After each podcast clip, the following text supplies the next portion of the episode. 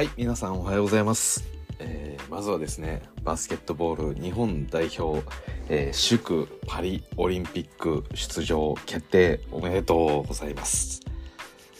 ということで、えー久々の配信になります。皆さん大変ご無沙汰しております。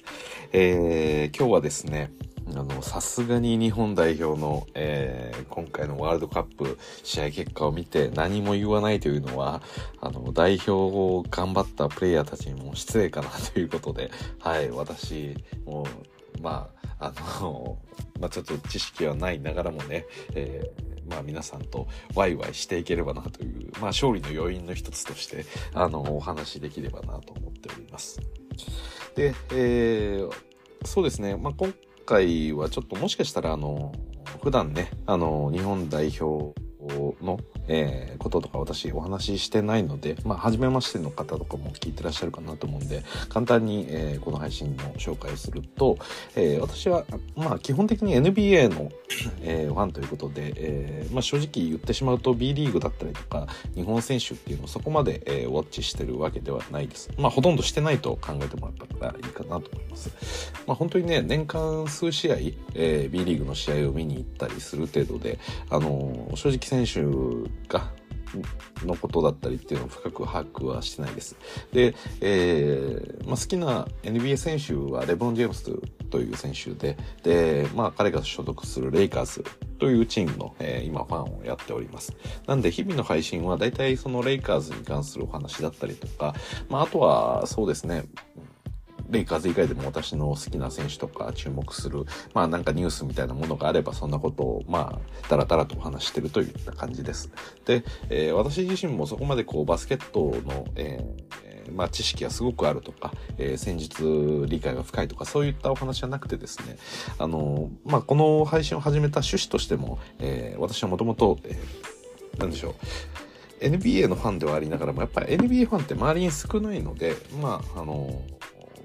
なんですかね。そういう友達目線ぐらいの、えーまあなんか軽い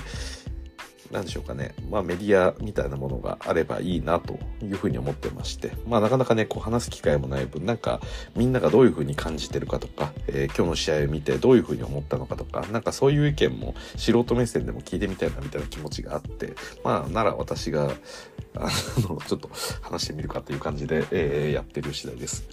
えーそうですね。まあ YouTube とか、えー特に最近はやっぱり八村が、えー NBA に来たっていうこともあって、まあいろいろと話題がこう上がっていて、まあいろんな素晴らしいこう配信者の方とかいらっしゃると思うんで、まあ詳しい話とかそういうところで聞いていただいて、で私のこれの配信はあくまで、なんでしょうかね、あの、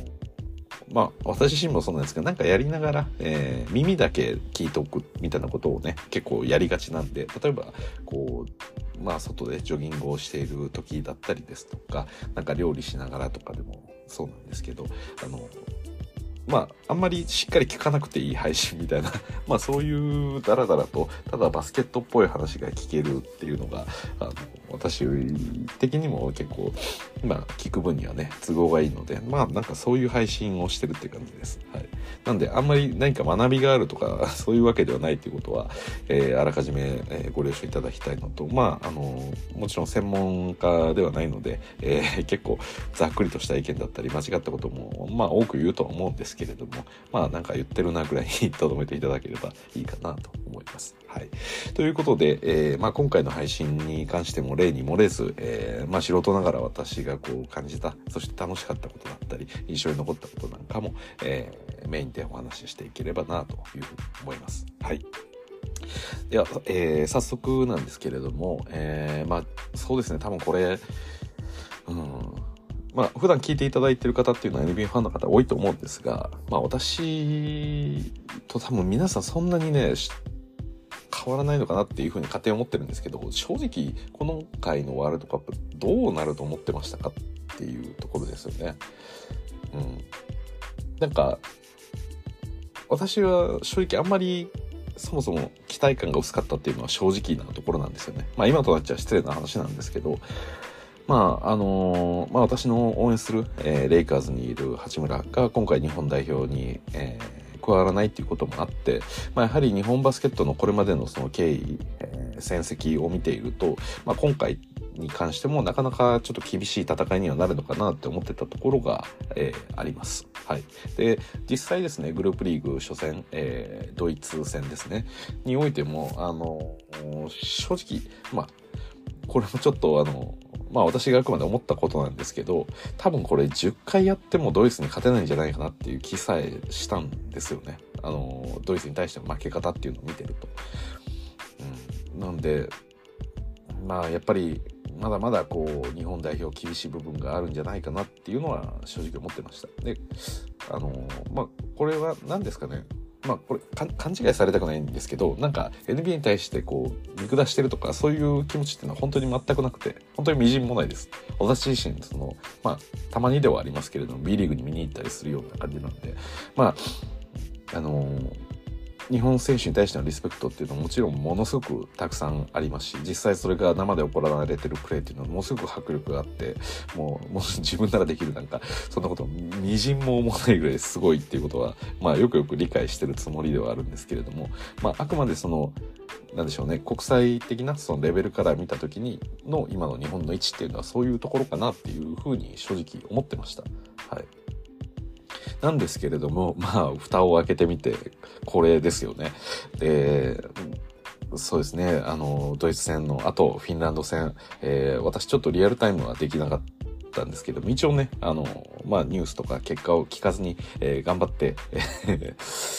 まあ、あの、情報遮断をした状態で試合を見たんですけれども、本当にもう飛び上がるような感じで、あれ確か日曜日の夜ですよね、試合があったのが。私は日曜の、もう本当に夜中ぐらいから見出したんですけど、その勢いでね、なんか朝まで寝れなかったぐらい はしゃいでしまいました。はい。で、その後オーストラリア戦、まあ、残念ながら敗退しまして、で、あとは、まあ、アジア1位を決める戦いというところで、えー、ベネズエラ戦、そして、えー、と、カーボーカーボベルデですか。はい。と、えー、まあ、試合があったということで、まあ、この2戦は勝利したという、まあ、素晴らしい結果で終えた。なので、今回は、えー、5戦で、えー、3勝ですね。3勝2敗というような、えー、結果にはなりましたね。はい。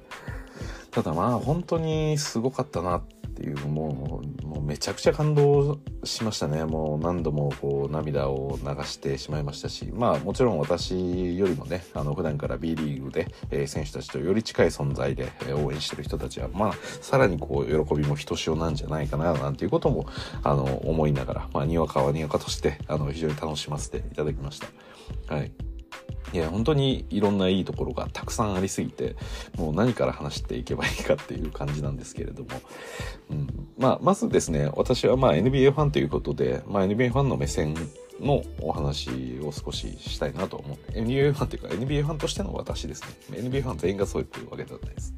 あの、やっぱりこの辺も結構皆さんの、あの、レイヤーがやっぱりあると思っていて、私のようにこの NBA を基本的には見ています。そして B リーグもたまに見に行きますよ。年数回行きますよっていうレベルの人もいれば、あの、まあ、全く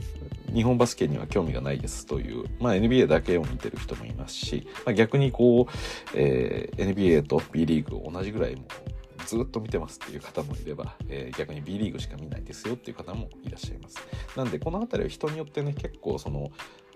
グラデーションがあるというかあのまあなかなかねこう目線が違っていたりしてあのまあ、意見が一つにはとかっていうわけにはいかないんですけれども、まあ、それはね、あの、B リーグファンの中でも NBA ファンの中だけでも意見ってまとまらないんで、まあ、一つの話として聞いていただいたらと思うんですけれども、やっぱりそういったそれぞれの、えー、目線があって、思い入れがあってっていうところから、えー、いろんな意見があったりするっていうのはまた一つ面白いんじゃないかなと思って、えー、まあ今日は私のお話をさせていただければと思います。で、まずやはり今回の、え、日本代表選手の中での、え、NBA プレイヤーといえば、そうですね。ユータ渡辺ですよね。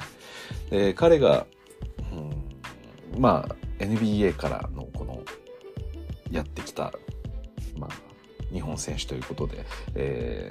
ー、これは、まあ、なんでしょうね。今回の代表戦だけをこう見てる方の目線から見ても、なんかすごいやつなんだろうなっていうふうには、あの、なんとなくこう、前評判では聞いてたのかなというふうに思ってます。はい。で試合全体ですね、えー、通じてやっぱり渡辺に課された、えーまあ、任務っていうものは、えーまあ、非常に大きかった。そして、まあ、揺らいではいけないものというか、はい、まああの、そうですね。まあなんか全体感のお話にはなるんですけれどもやっぱり今回のこの、3勝このフィンランドベネズエラ、えー、そしてカーボベルデ戦の中でもやはりこうなんですかね日本代表の3が当たってるまあそんな試合もありあったかなと思います。あの富永だったり比江島だったり、えー、そして、えー、河村だったり、えーまあ、最後はホーキンソンも決めてましたけれども、まあ、そういった形であのやっぱりこうバスケットの話になると割となんでしょうね。ワンチャン勝利のパターンって結構少なくてあの何でしょう。得点が少ないスポーツ。例えば1点の得点で、えー、勝ちが決まったりとかあの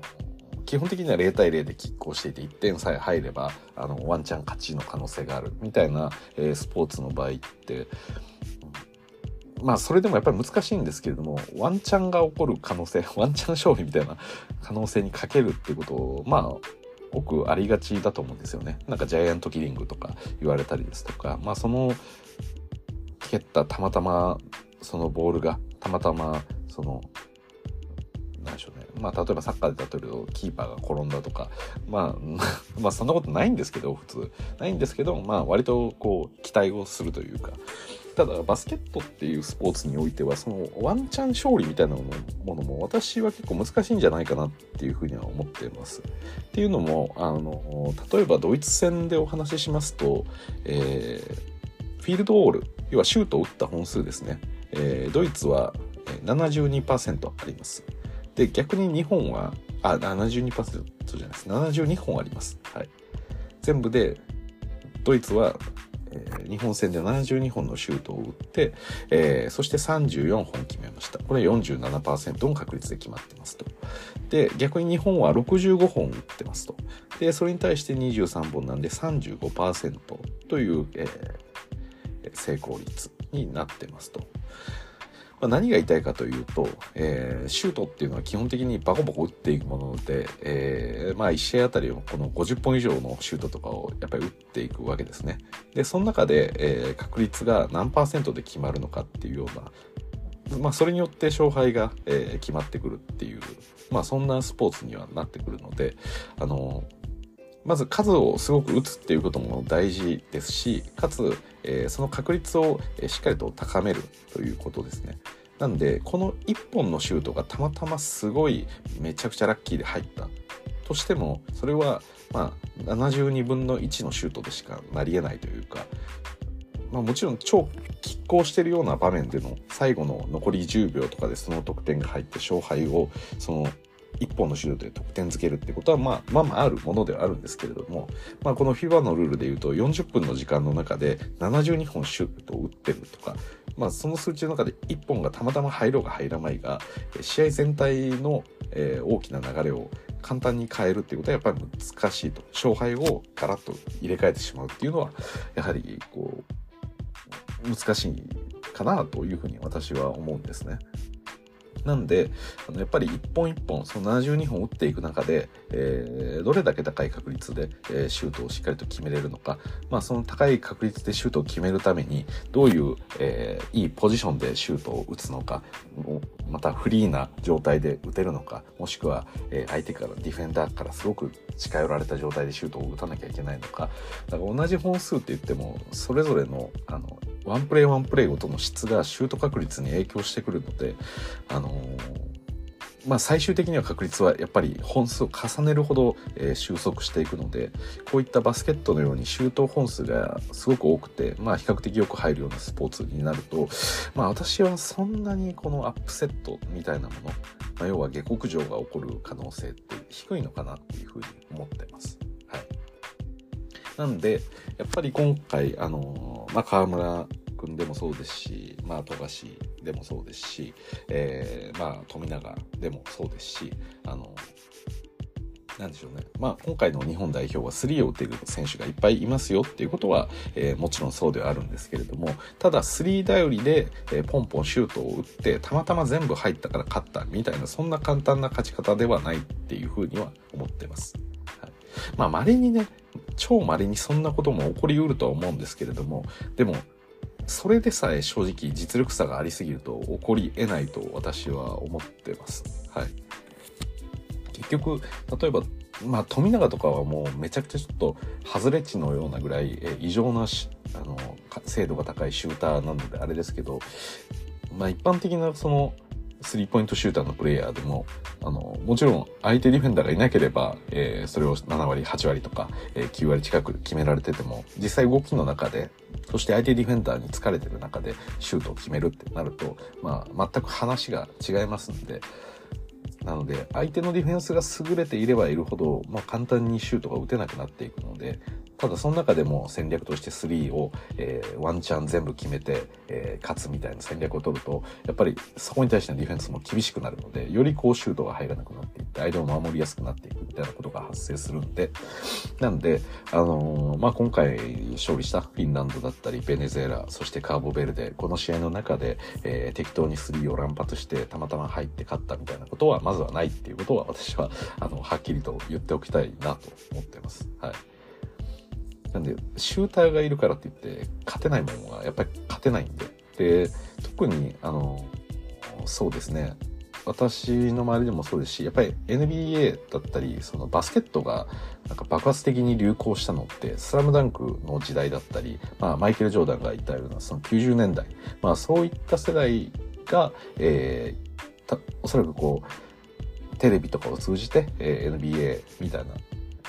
えー、NBA を、えー、見ていたような、えー、層になるのかなと思いますんで、まあ当時と比べるとね、かなりこうスリーポイント主体のバスケットになっていて、で、スピーディーな、えー、展開ですし、まあコンタクトに関しても過去ほどは、えー、多くないような展開にもなってるんで、スリー変調のバスケット、まあよくこれ、いろんなあの言われ方はするんですけれどもただまあ外から打ってり入るっていうほどバスケットがいつの間にか甘いゲームになったのかっていうと それはまず全く違うっていうことはあの言っておきたいかなと思います。はいあの、まあ、NBA で言うとステフィン・カリーという、あの、まあ、スリーポイントではもう歴代、え、最高の選手、シューターとしては歴代最高と言って、まあ、誰も否定しないと思うんですけれども、まあ、そういった選手が、えー、現代にいるっていうことも、えー、まあ、なんかこの説を強くしている気はするんですけど、確かに3は、えー、本数自体もものすごく増えましたし、バスケットのあり方っていうのも変わってはいますけれども、ただ、ポンポンポンポン打つだけで勝てるようなチームじゃないっていうのはもう何度も口を酸っぱくして私は言いたいです。はい、っていうのもやっぱりこの今回3をしっかりと決めた、えー、富永だったり、えー、そして河村比江島、えー、まあそういった、まあ、渡辺だったりホーキンソンも含めてですけれども、まあ、彼らの、えー、3っていうのがそんな簡単に、えー、生み出されてそんな簡単に決まってるわけではないっていうことはあの彼らのその名誉のためにちょっと言っておきたいなというところがあります。なんか話がね、私も普段言いたいことがいっぱいあるんで、あの、ちょっとだいぶ脱線してはしまったんですけれども、そうですね、はい。まあ、今、そんな形で、えー、まあ、そうですね、日本代表の勝ちっていうのは簡単じゃなかったですよっていう話ですし、ワンチャンでもないっていう話をしたんですけれども、えー、まあ、渡辺裕太の、えー、ところから今日は話をしようかなと思うんですが、そうですね、まあ、基本的に私の配信聞いてる方っていうのは NB のことよくご存知だと思うんで、まあ、あまりこう言うのもあれですけどあのもし知らない人のために言っておくと渡辺裕太って本当にすごい選手なんですよね。あのなんかどう表現していいかっていうのが私コンパクトに伝える術を知らないんでそのやっぱり渡辺の苦労っていうのは NBA ファンであればあの彼のその技術はもちろんですしあのそのスキルの部分もそうなんですけどそのマインドだったりとか彼のその人柄みたいなものが彼のバスケットの強さの根幹を支えてるというか、まあ、それに納得する人って結構多いと思うんですよね。あのいろんな素晴らしい、えー、海外で活躍する日本のプレイヤーとか、えー、まあ別に海外プレイヤーでもいいんですけれども、まあ、技術の面はもちろんそうなんですけど、まあ、それを本当に何でしょうね。今渡辺が NBA にいる理由っていうのは彼のサイズもそうですしもちろんバスケットのスキルもあるんですけどただそれ以上にやっぱり彼自身の強さというか彼の心の強さみたいなものが、えー、この渡辺を NBA で今なおあの存在感を出している一番の理由かなっていうのは正直思います。なんかそれをやっぱり見る場面っていうのが NBA ファンはすごく多かったんですよね。あのもともとメンフィス・グリズリーズの、えー、まあ、2部のチームといいますかそのハッスルっていうチームがあるんですけど、まあ、そこに所属していてでまあ1軍にも一応席は置きつつもまあ何て言うんでしょうかね、まあ、言えば1軍のその正式なメンバーになったというよりかはあの1軍と2軍を行き来する契約みたいな、まあ、そういう立ち位置からのスタートでで実際そういう立ち位置の選手っていうのはあの、まあ、そこまでプレータイムをやっぱもらえないんですよね1軍としては。あの最大15名のそのロスター枠1軍のチームの、え、枠がありましてまあそこに入ってる選手たちの中でもまだやっぱり出場できない選手っていうのは多くいて基本的にはスターターとでそのベンチのメンバーだけが出場するような形になるんで、まあ、なかなかねプレータイムをもらえないっていう期間が渡辺にとって非常に長かったです。で渡辺自身のその、まあ、スキルの問題もあったんでしょうけど、まあ、それ以上にチーム状況としてもやっぱり渡辺がいたところって比較的こう若手をちょうど育てている最中のチームだったんでまあできる限りこの主力陣のプレータイムを伸ばしたいっていう意図もあってあまりこうなんでしょうかねバックアップメンバーをなんか揃えようバックアップメンバーにも経験させようという動きというよりかまずは試合に出て主力選手がいっぱい時間も、えー、試合数も出てそこで慣らしていくっていうフェーズだったので余計に渡辺が、えー、プレータイムをもらえなかったっていうのもありました。えー、その後ですね、トロントラプターズというチームに行きまして、まあ、あの、NBA ってアメリカのリーグとは言いますが、1チームだけ、えー、カナダの所属のチームがあって、それがラプターズです。で、ここで、えー、ニック・ナースという、まあ、有名なヘッドコーチ、まあ、知将として、えー、知られるヘッドコーチがいるんですけれども、まあ、彼のもとで、えー、渡辺は、えー、評価を受けますと。で、まあ、このラプターズっていうチームは、まあ、比較的こうディフェンスのローテーションだったりですとか、まあ、決め事が多くてですねなかなか戦術理解が、えー、追いつかないような、えー、選手たちも、まあ、少し出てくるぐらいまあそうですねどちらかというとそのバスケ IQ を必要とされるようなチームでしたと。で、やっぱりディフェンスができてないと、えー、オフェンスにも参加させられないっていうところもあって、まあ、渡辺は、あの、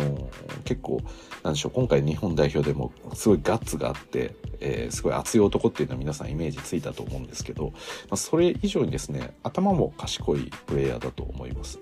あの、まあ、プレー中のその判断とかもそうなんですけど、やっぱりそのラプターズに、え入っていく中で、え、このチームにとって何が必要なのかっていうことを、え、しっかりと分析して、自分に必要なことっていうのを、え、徹底的に努力して、え体に覚えさせていくっていうような、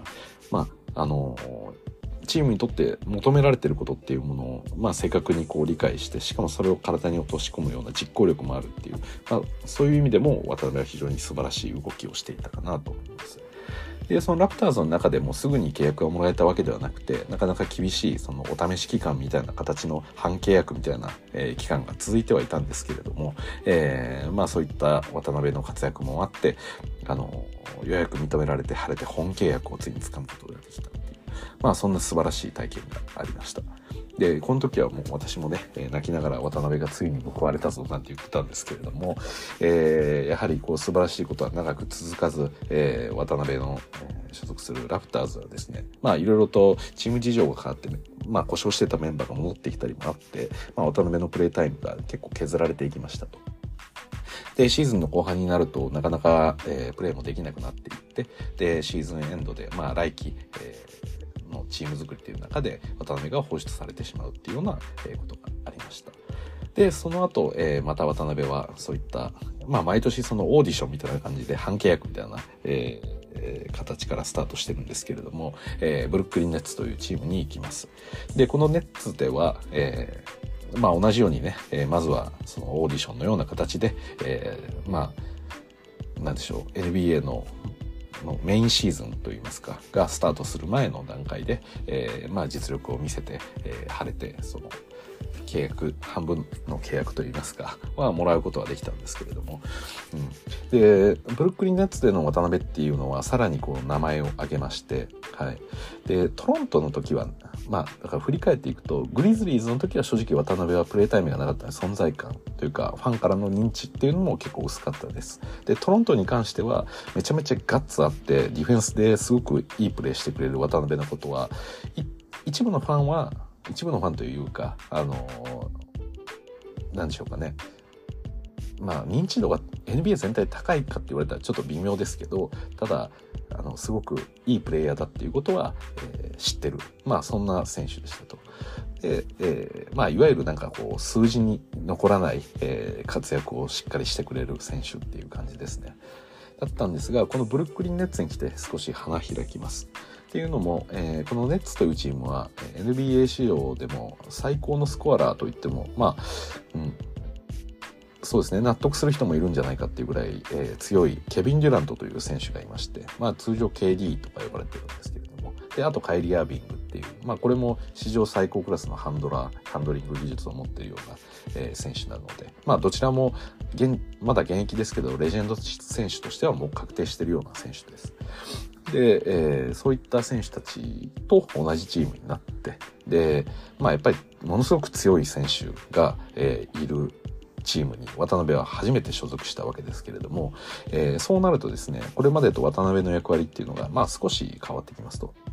で、えー、先ほど言った KD にはやはり相手ディフェンダーも厳しくマークに行きます。まあ1人だけで行くこともあれば2人とか、もしかしたら3人とか、それぐらい厳しくマークに行くので、逆に言うと、その、まあ、メインのスコアラーである KD の裏となる、えー、渡辺の、えー、ディフェンスが手薄になる状況っていうのが多くできましたと。で、そこで渡辺は、えー、まあ、コーナーで、え、待機して、その KD からパスが来るので、それを受けてスリーポイントをしっかりと沈めるという役割ですね。なんで、オフェンスにおいては、えー、スペーシング、まあ、コーナーに待機して、まあ、KD のオフェンスの邪魔にならないような、えー、立ち回りをしっかりと振る舞う。そして、えー、ボールが飛んでくれば、えー、スリーをしっかりと決めきる。そしてディフェンス面では、えー、まあ、KD たちがオフェンスで貢献している以上、渡辺がさらにディフェンス面で引っ張っていくような、えー、そういったプレーが求められる。まあ、いわゆる 3&D って呼ばれるようなスリーポイントシュートと、えー、ディフェンスをする、まあ、職人肌の選手みたいな役割ですね。で、渡辺はそこで、えー、KD と、えー、信頼関係を築いていき、まあ、KD からボールをくれば渡辺は沈めるということで、その、このシーズンにおいては一時渡辺が、えー、リーグトップのスリーポイント成功率を、えー、持つような、それぐらい、えー、かなりちょっと爆発的な活躍を見せました。で、えー、まあ渡辺もついに、え、NBA の中でも、まあ、これまではね、あの、トロントのファンだけとか、メンフィスのファンだけとか、日本のファンだけが、えー、認識し、認識していたような渡辺が、まあ、よりこう広いところで知られるようになっていったと。で、そういった、まあ、楽しい期間もですね、なかなか続かず、えー、運悪くですね、シーズン途中に先ほど言った、えー、KD、そしてカイリー・アービングが、えー、トレードをされることになったと。まあ、されることになったというか、まあ、そうですね、あの、状況としてトレードがすることになったんですよ。で、あの、まあ、渡辺といい関係を築いていたこのレジェンド KD がですね、あの、フェニックス・サンズというチームに移籍することになりまして、で、KD が出ていった、カイリーが出ていった代わりに入ってきた選手がみんな渡辺と同じポジションだったんですよね。で、渡辺のポジションがすごい飽和状態になってしまって、で、えー、まあ先ほども言いましたけど、どちらかというと、表のスコアラーみたいな役割よりかは、まあ、そういった裏支えする底支えするような職人敵のプレイヤーたちが多く集まってしまったんですけれどもただその中でもやっぱりあの比較的オフェンスの能力が高い選手たちっていうのを、えー、まあ中心に起用していくっていうところで、まあのまあ、年齢の問題だったりですとか、まあ、ポテンシャルの話もありますけれども、えー、渡辺はやっぱりこうポジションがかぶってしまってプレータイムを、えー、一気に減らしていったっていうような、流れになりました。なんでチームとしてはそういった優勝ができるような、えー、メインの強いスコアラーを持っていてそれを支える渡辺、えー、盤石な布陣だという雰囲気ではあったんですけれども、まあ、それが全部、えー、ガラガラポンになってしまって、えー、比較的若い選手が入ってきたのでまたこのメンバーの中で一から作り直していかなきゃいけないみたいな、まあ、そういうチームのフェーズにちょっと変わってしまったんで渡辺の、えー、ちょっと需要が少なくなってしまったというようなことがありました。なんで言ってしまうと渡辺はもう優勝を目指していますっていうチームそして強いスコアラーがいるような、えー、チームの中で、えー、あと優勝までのサポートそのもう一あと一つのピースとして求められるようなポジションにはなってるのでまあそれが変わってしまったのはちょっと渡辺にとっては不運だったなというところです。で、えー、昨年ブルックリンネッツでは後半、えーまあ、試合時間そこまでもらえなくなってしまいましてで今シーズンどうするかなということでまたあの契約自体もなくなって、えー、毎年のことにはなるんですけれどもどうなるかなというふうにヒヤヒヤしながらこうファンは見ていたわけですけれども、えー、今回ですねその、えー、KD が移籍した、えー、フェニックス・サンズからオファーがあって、えー、渡辺裕太が初の複数年契約を、えー、もらえたということで、まあ、これまであの渡辺も先ほど言ったようなそのいわゆる半分の契約みたいな半契約状態みたいな時だったりですとか、まあ、本契約をもらえてもその1年で終了とか、えー、そういうことがあってなかなかこう安定してあの NBA で毎年来年もプレーできるんだっていう状況にはなってなかったんですよ。毎年また NBA に挑戦していくっていう感覚だったんですよね。ただそれが、えー、ようやく、えー、昨年ブルックリンネッツでの活躍も評価されて、えー、ようやくこのまあ、保証付きの契約をもらえたっていうのが、えー、今の渡辺の状況でした。なんで、少なくともこの2年間に関しては、渡辺はサンズで、えー、活躍できますし、また KD がね、えー、その、渡辺との契約にちょっと後押ししたみたいな話も裏話としてあったりもするんで、まあ、おそらく KD がいる限りは、えー、うまく渡辺の使い方も分かってくれてるのであのプレータイムをもらえるんじゃないかななんて思ってます。はいなんで、まあそういうこともあって、この渡辺っていうのは、あの、今年のこの日本代表に比較的出やすいコンディションではあったんですよ。意味がわかりますかね？これは。あの、契約としてもう来年以降の複数年の契約がもう確定してる状況なんですね。なんで、あの、まあ、もちろんあの、なんでしょう。こういう代表戦に出てからそのまま NBA のリーグに入っていくっていうのは体力的な消耗はあるものの、まあ、タイミングとしては、まあ、そこまで悪くなかったというところではあります。仮にこれで渡辺が本契約をもらえてないシーズンだったとしたら、えー、まあなかなか難しいかなと思います。これ渡辺自身も言ってたことですけれども、あの、まあこういう代表戦とか出てもやっぱり自分はもっとプレーしたいとかそういうふうに思うところが強かったっていうのもあってまあいろいろと B リーグに行くことも考えたりもしたりもしてたっていう話だったんでまあもしまあこれはたらればの話ですけど今回サンズから本契約をもらえてなかったら例えば日本代表戦に出ずに、えー、次の NBA もう一度這い上がるために、えー、挑戦していったか。もしくは、まあ、こちらの方が確率が高いかもしれませんが代表戦に出てでその後は、えー、NBA 挑戦じゃなくて例えば B リーグだったり別のリーグを目指すような形になっていったっていうストーリーもまあ全然あり得るなっていうようなまあそんな状況でした。はい、で、えー、まあそうですねまあそういったこともあって、えー、渡辺が非常にこう苦労しながら、なんとかなんとか、え、NBA でのキャリアを作ってきていたっていうことは、まず私はちょっと、えー、もし NBA ファンじゃない方がいらっしゃったらね、あの、そういう風にやってたんだよっていうことをちょっとお伝えしたかったっていうところですね。なんで、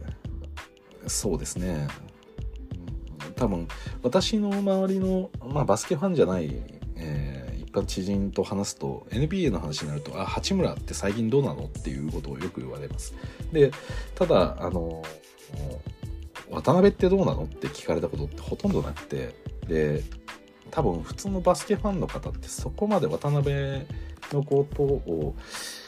うん、なんか言われたらああそうだったねっていう感じなんですよねただ実はずっと渡辺は本当に厳しい戦いに挑戦し続けて本当に常に崖っぷちの状況であのスリーポイントを打つ機会があの例えば2回しか1試合の中で与えられてなくてそのうち2本外したらもうしばらく試合には出れないみたいななんかそんな勝負の試合みたいなのが毎試合毎試合あるっていう感じなんですよ。だから本当にね私もその渡辺の状況を見ているといつもなんかもう苦しい苦しいと思いながら渡辺なんかもうボールもね1試合の中で回ってこないなんてこともやっぱあるんでその中で何とかしてこの回ってきた時には絶対に決めるぐらいの、えー、確率じゃないと引き上げてはもらえないんで。まあ、先ほど冒頭にね、私、あの、何、何パーセントみたいな話とかしましたけど、シュートの成功確率とか。ただまあ、そうですね。うん。まあ、正直、うん。そうですね。まあ、スリーポイントで、例えば38%とか40%入るとか言うと、あ、いい確率だねっていうことに評価されるんですけど、渡辺みたいにまだ正式なメンバーとして採用されてない選手たちっていうのは 30%40% あその40%ぐらいの確率だとそれでももうちょっといけないかみたいな雰囲気なんですよね。結局1試合で2本しかスリーポイントを打つ機会がなかったら1本外すだけでもうそれちょちょっと心象悪いんですよね。悪くはないんですけどでも確率的には50%じゃないですか。でも例えば1試合あたり3を1本しか打てないと。で2試合で1本ずつしか打てないっていうボールが回ってこないってなるとで1試合目で、え、1本決めたら、まあ、1本だけ決めたね確率的には100%です。で次の試合で1本外して、え、確率的に0%ですみたいな話になると全体で見ると50%なんですけどこいつ試合に出してやったのに3を決めないなみたいななんかダメなことをしたわけじゃないんですけど、うん、なんか評価として上がんないんですよね。だからそういうかなり挑戦的な、えー、選手っていうのは定着するまでの間っていうのはもうものすごいあの目を見張るような活躍を見せないと上に上がれないんですよね。ただ渡辺はそれを本当にやりきってきた選手なので私は本当に本当にすごいなっていつも思ってます。はい、というところで、はい、すいません。であとですねあの渡辺に関してその目線で言うとやっぱり素晴らしいなって思うところはたくさんあってでその日本代表、まあ、日本のバスケットに対してのこの思い入れみたいなものもやっぱり強くてですねまあもちろん当人しかわからないところではあるんですけれどもあの、まあ、普段のプレーを見てるからこそ、まあ、逆に代表では自分自身が引っ張っていかなきゃいけないんだっていう気持ちが強くプレーに現れてるなと思ってます。で NBA の世界になると、まあ、さっき言ったようなあの、まあ、KD も含めてあのバケモンみたいな選手とかやっぱりいたりするので、まあ、渡辺がちょっといけるなぐらいのあのプレーでも渡辺のちょっといけるな感覚よりも別のプレーヤーそうそういったスター選手に打たせる方が確率的にもいいというかチームとしても納得感があるみたいなものがやっぱりあってなんで余計なショットは打てないんですよ。それはチームのことを分かってない選手になってしまうんでやっぱり自分の与えられた仕事っていうのを徹底して、えー、やる。与えられた仕事を120%でこなすっていう感じですね。勝手に自分の仕事の領域を広げないという。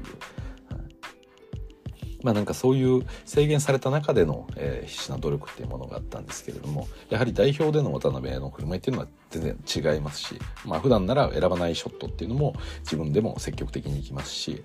で特にやはりこのオフェンスが停滞してる時っていうのはなんかその渡辺が自分が打開しなきゃっていう意思をなんか強く感じるというか、まあ、チームとしてもそうなんでしょうけどやっぱりあのまあ普段の渡辺ならそういったあの攻め方っていうのはしなくても例えばオフェンスがものすごく停滞してる状態になると大体こうチームのエースの選手にボールを渡して、えー、まあなんとかこじ開けようとしたシュートタフショットでもいいからもう24秒経つぐらいなら打ち切るっていうような動きをすると思うんですけどやっぱり 日本代表においては渡辺はその役割っていうのを自分で追ってやってるなっていう印象もものすごく感じてます。でこれは別のインタビュー動画で見た話なんですけどあの渡辺がですねあのまあ、前回、えー、オリンピック1勝もできずに、日本代表敗退した時は本当にこのバスケ人生の中でも辛いことだったっていうふうに話していましてでやっぱりそうですね自分自身が NBA を目指してきた自分の夢のためにやってきたけれどもそれが今いろんな私のようなファンを含めてあの本当に一つの夢になってる。まあ私のような人間はねもう終わ半分終わってるような人間なんであれですけど例えば今バスケットやってる子供たちが NBA の夢を見れるかどうかっていうのは渡辺が活躍してるかどうかっていうところにも非常にこう大きな影響を与えるのでまあ、彼はそういった強い日本だったり NBA でもいけるんだぞ日本人でもいけるんだぞ活躍できるんだぞというのを今、まあ、毎日 NBA を通じて我々に教えてくれてますしそれを、まあ、さらにこういろんな人が見る日本代表戦の中でも、えー、すごい景色を見せてあげたいみたいな気持ちというかそこの責任感みたいなものは多分渡辺の中にもあるんだろうなと代表として勝ちたいっていう思いはあの人並み以上に私はあるようになんか見ていて感じるんですよね。だからやっぱりその分あの一生もできなかった前回のオリンピックっていうのがかなり自分にとっても辛かったみたいでそのバスケットを本当にあのやもうやりたくなくなったみたいな話をしていて。なんか渡辺って本当にいつも あのさっきも言った通り崖っぷちの中でも必死にトレーニングして、えー、常に声いつ声がかかってもレディーな状態っていうのを作ってるんですけどあのその渡辺が練習したくないとかバスケをしたくないなんてことはあるんだまあ、渡辺自身もそういったことはあまりないって言ってましたけど、まあ、それぐらいにこの日本代表戦での敗退は辛いものがあったというお話でした。なんでやっぱり、あのー、これは八村にも言えることですけれども、あのー、彼らの追ってるその重責っていうのはやはり何でしょうかねあのまあ私ももちろん勝ってほしいですし応援はしているんですけれどもただまあそれが何でしょうヒートアップしすぎてで結局なんか本人たちを追い詰めるような結果になるっていうのはあのなんか本末転倒なお話かなと思いますんで。だからそういうそれぐらい代表っていうものはやっぱり厳しい重責があるんだなということはあのインタビューの中で、えー、最近聞いた話なのであのはいそういうふうに理解いただけたらなと思います。はい。というところで、まあ、渡辺自身はね、あのー、今回の試合全部の中を通じてもちろん活躍はしていましたが、まあ、あのー、オフェンスの中でね、特段、なんでしょう。それこそ自分のスリーポイントシュートが武器として生きてこない試合っていうのも、えー、いくつかあったかなとは思ってます。ただ彼は彼なりにあのスリーが決めきれない中でも自分の仕事は最低限の仕事そのディフェンスにおける、えー、存在感っていうのはすごく大きかったですし、まあ、得点においてもあの絶対にやらなければいけない領域っていうのはやっぱりぶらさずにどんだけ足がいったかろうがやりきったなっていうのは私は本当に素直に、えー、素晴らしいなというふうに思ってます。はい。なんでね、まあ、あの、それぞれの選手の素晴らしさっていうところは非常に感じたものの、やはりこの日本っていうチームが安定的に、それこそこの5戦のうち3戦を、えー、勝利できるっていうような展開になったのは、やはりこの、まずは屋台骨の存在っていうのはものすごく大きかったかなと思っています。で、それが一人が渡辺で、もう一人はやはり、えー、ホーキンソンかなというふうに感じています。で、そうですね、やっぱり圧巻だったのは、私はそのフィンランド戦かなっていうふうにも思ってまして、まあそれ以外も全部すごかったんですけどね。うん。やはり、そうですね、あの、フィンランド戦では37分32秒の出場です。まあ、フィバルールでは10分かける4なんで、マックス40分しかないんですけれども、はい。すもうなんか信じらんないですよね。2分半しか休んでないっていうようなプレーで。しかも、えー、得点を28得点とチーム最多で、えー、フィールドゴールのパーセンテージ、あの、まあ、つに関しては77%。で、フリースローが15本もらって14本。1本しか外してないんですよ。2ポイントも1本しか外してないです。で、19リバウン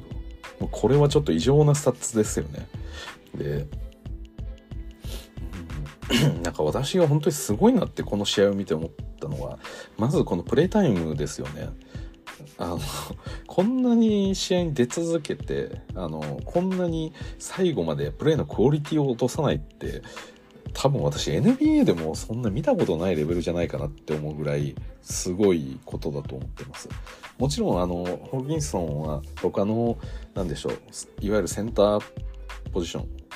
ンのプレイヤーと比べるとまあ身長がそこまで大きいわけではないですしあと体が強いわけでもないとは思います。なんで、まあ、どうしてもその、うんまあ、インサイドでの戦いっていうシンプルな形、まあ、力勝負になっててしまうと、えー、押し負ける、まあ、そういうところも多く出てくるかなとは思ってます。ただですね、それ以外のところの、なんか、なんて言うんですかね、この、目立ちはしないんですけど、能力の高さというか、うん、例えばですけど、この今の日本は比較的こうスピード感がある。まあこのホーキンソンがセンターを、えー、務めてるっていうこともあって、割とこの機動力がある、えー、バスケットって感じですよね。ボールも結構早くパンパンパンパン回していきますし、で、まあ富永だったり、えー、河村だったり富樫だったり、まあ彼らも、えー、非常にスピードも、えー、あったり、シュート力もあったりするプレイヤーにはなってるので、うん、まあそれと連動するような形のセンタープレイヤーですよね。で、常にあの、まあプレイメイキング、河村がじゃあ作るっていうことであれば、えー、まあホーキンソン走っていってスクリーンかけて、で、それに対して、まあいいタイミングでダイブして、えー、常にこう、ボールを受けようっていう、そこの集中力というか、なんかね、この集中力も異常に高いんですよね。その、普通のこのピックアンドロールのプレーからボールを受けるとか結構インサイドでの、あの狭いエリアでのボールの受け渡しとかって、なんかホーキンソンって落とさないんですよねそんなにポロポロポロポロ。なんか NBA レベルの選手でも結構その、まあ、密集したインサイドでのそのボールのやり取りって結構手に吸い付かずなんかまあ、ターンオーバーしてしまうことってよくあるんですけど、なんかホーキンソンってその辺の、このタイミングでボールが来るだろう、ここで来るだろうっていう、その集中が、なんかすごいんですよね。もちろんそのポイントガードとの、あの、息が、なんでしょう、相性みたいなものもあるとは思うんですけど、なんかね、やけに集中してるんですよね。なんか変な言い方ですけど。だから、当たり前じゃあ当たり前ですし基本ではあるんですけれどもあの例えばトランジションそういう速攻の時とかでもあの、まあ、本当に井の一番で走ってますし戻る時もしっかり戻りますし、うん、であとそうですね。まあ、このフィンランド戦においては、えー、まあ3っていうのはほとんどあれでしたけどその特に先日の、えー、カーボベルデ戦での第4クォーターでの、まあ、日本代表の停滞感にもかかわらず、まあ、ホーキンソンの、えー、ショットがチームを救ったっていうのは、もう皆さん見てたかと思います。なんか、あのー、そうなんですよね。本当にこう集中が切れないというか、まあ、フィンランド戦が一番私はバキバキだったなっていうふうには思ってるんですけど、本当に最後の最後までね、すごいなと思いました。フィンランド戦の最後の方の話で言うと、それこそ河村と、えー、富永が、えー、3だったり、まあ河村もね、かなりハイライトを量産してましたよね。マルカネンとのワンオンワンからの、えー、3だったりですとか、あったんですけど、まあその中の一つとして河村が、えー、まあビハインザバックで、えー、ホーキンソンにアシストパスを出して、で、それを、えー、決めるっていうようなシーンもありましたけど、あれもね、ボールファンブルしてたんですよね、あの時。で、どっちが拾うか分かんないっていう状況だったんで、まあ相手チーム、フィンランドチームがなんか2人ぐらいディフェンダーがボールに飛びついていって、河村の飛びついていってるっていう状況だったんで、まあ状況的に見ると、まあフィンランドボールになってもおかしくないなっていう状況なんで、あの、まあ、ホーキンソンは急いでこう、ディフェンスに戻っていったわけですよね。戻ってたんですけど、まあ、まず戻ってる時点で偉いですし、で、そこで河村がボールを抑えれましたと。で、そしてドリブルを開始した時に、えー、ホーキンソンは、あ、これ日本ボールに戻ったと思って、また急いで、えー、フロントコートに戻ってきて、そして、えー、まあ、ちょうどそのファンブルした状態なんで、割とこう、なんでしょう、コート上がこう散らかってるような場面だったんで、真ん中にこうスペースがぽっかり空いてたと。で、そこに、えー、ホーキンソンが飛び込んできて、で、そこに対して河村がビハインザバックのアシストパスを出して、えー、いいシーンな得点につなげたっていうシーンですよね。だから、あれとかもこの37分とかの出場をしてるプレイヤーが、最後そんなに動けるかっていうのをちょっと、なんか、すごいですよね。そこまで見て。もうなんか戻んのもしんどいし、なんか、抑えたからってすぐ上がるのもしんどいしってなると思うんですけど、いや、このホーキンソンちょっとえぐいなって私はその時すごい感じましたね。で、まあ、集中力で言うとフリースローも15分の4と、14とかもやばいんですけど、うん、いや、本当にすごかったなって思います。は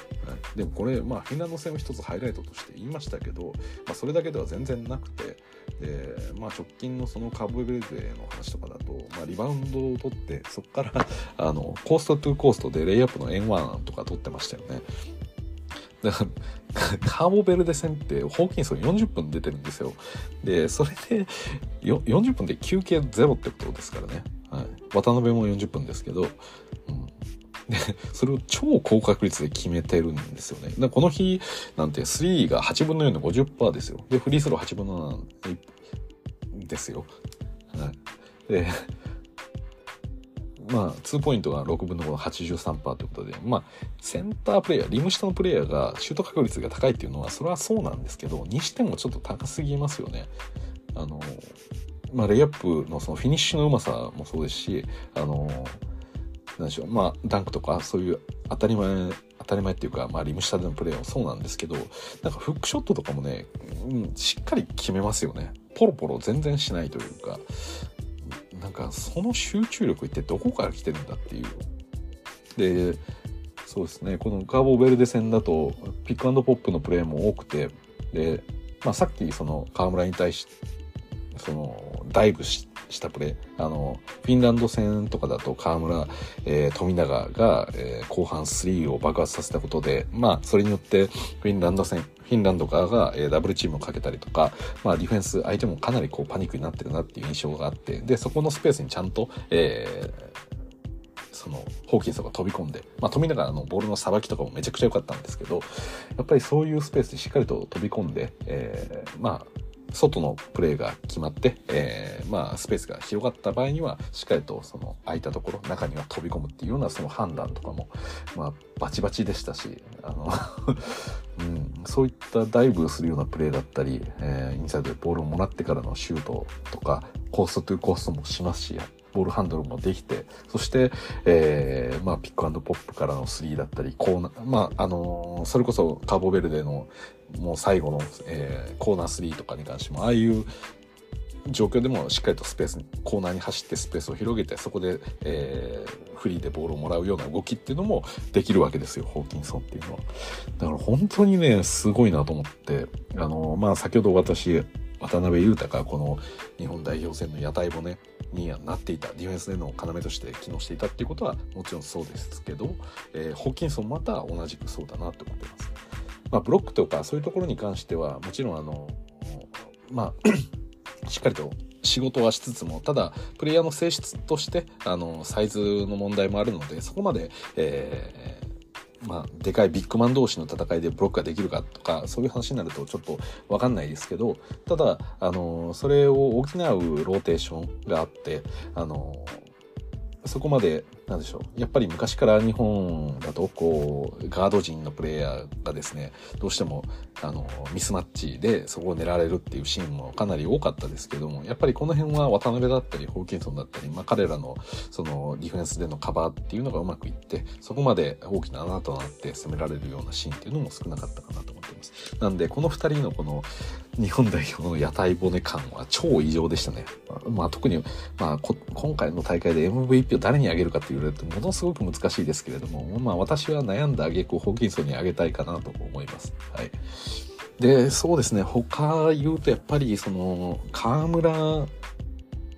と、えー、富永のこの成長というか、うん、この、うん、そうですね。彼らのこともやっぱ語らずにはいられないなっていう感じはしますよね。まあ、さっきから言ってる通り、フィンランド戦での、えー、最終盤の彼らの、まあ、爆発だったり、まあ、それ以外にも、えー、まあ、たたたたね、えー、ありました。このカーボベルデ戦でも、富永最初6分の6とかで3決めてたんで、いや、めちゃくちゃ強力な、えー、プレイヤーだったなっていう風な印象はものすごくあります。で、まあ、富永がめちゃめちゃ3決まるとか河村が3決まるみたいな話とかスピードがあるっていう話ってなんかもうあのもう私が何か言ってももう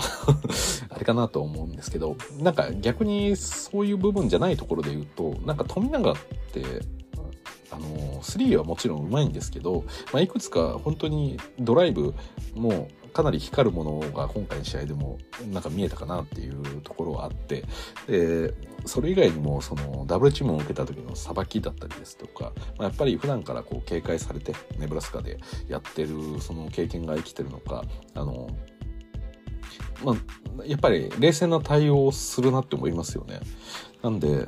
まあちょっといろいろと富永はディフェンスのことを言われたりもありますけど、なんか本当にシューターとしてよりこうこういった重要な場面でこう試合を決めるような選手になってそして、えー、しっかりとケアされた場合にはあ空いてる味方に、え、パスを供給できるっていうそういうさばきもできるんでなんか本当にこの伸びしろ期待しかないなっていう感じはありますよね。で河村に関しても本当にそうでこのフィンランド戦以降の河村の、えーまあ、プレイメイク落ち着きようっていうものはちょっと目を見張るものがあったかなと思ってます。やっぱりそのポイントガードとしてあのやらなきゃいけない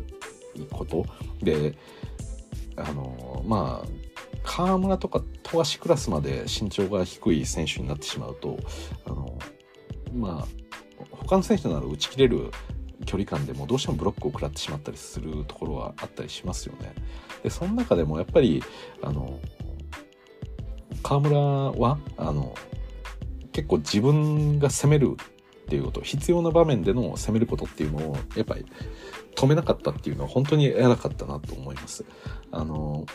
これまでの結構日本代表としてなんか陥ってしまっていたのがあのこういう打開策がなくなってきた時とかリズムが悪くなった時にだいい大体こう渡辺だったり八村にボールを供給してでそこからの1対1でなんとかギャップを作るなりシュートを打つなりするっていう展開になりがちだったんですけど、まあ、そういうリズムが悪くなるような場面になる前にやっぱりあのどうしてどうしてもこう突破できないと外のシュートが増えていってあのなかなかいいオフェンスのリズムになっていかない時にはやっぱり河村がしっかりと、えー、まあ、結構厳しい場面ではありあると自分では理解しながらもタフショットになると理解しながらもしっかりとリムアタックしていくっていうところ。あのやっぱりその隙インサイドちょっと隙を見せると河村が飛び込んでくるぞっていう脅威をやっぱり相手にあの根付かせなきゃいけないんでそれがないとその外のも自由に動けなくなるんでやっぱそこの役割をね河村が買ってやってる感じっていうのがなんかすごい冷静だなと思って見てました。うん、なんかそうですねこう、まあ、まだ若い選手22歳とかそれぐらいなんでこう無鉄砲に、まあ、自分がスリーを打つとか自分がドライブするとかなんかそういうシーンっていうのはあり得るなっていうのは思ったんですよね。なんか自信過剰で、えー、もう俺が決めてやるみたいな感じで言って結果的に効率が良くないことを選択するとかそういうことってあると思うんですけどなんかそういう感じでもないというかただチームにとって今こうしっかりとリムそのリムアタックができてない。そこのやはりインサイドのディフェンスをしっかりと相手を中にこうなんでしょうね。しっかりと寄せるために自分がドライブでそこをプッシュしていく。でまあそれを意識づけられた中で、まあ、自分の3だったり、えー、他のプレーにつなげていくというかなんか本当にそういうことを考えて難しいショットでも選んでいってるなっていう感じがして。なんか効率だけで見るとなんかそんなにあの今のは行くべきじゃないんだかなって一瞬なんか見えるんですけどただゲーム全体感を通じて他のプレイヤーが何をするかっていうことを考えるとやっぱり川村その時間帯でそういうことをしなきゃいけなかったんじゃないかなってなんか思うようなプレーをしてるというか、うん、だからそういう点でもねあの川村は私はなんかいやすごいなと思ってしかもそれが後半に進むにつれてねなんか確信に変わって自分がゲームをコントロールしてるようなそういう感覚があったんでいやこれはさらなる未来があるんじゃないかっていうこう期待感が あの取れたっていうのが私はもうめちゃくちゃすごいことだなと思って見てました。はい、ちょっとすいませんもう1時間ぐらい喋っちゃったんでちょっとあの一旦切りますけどこのまま続きます。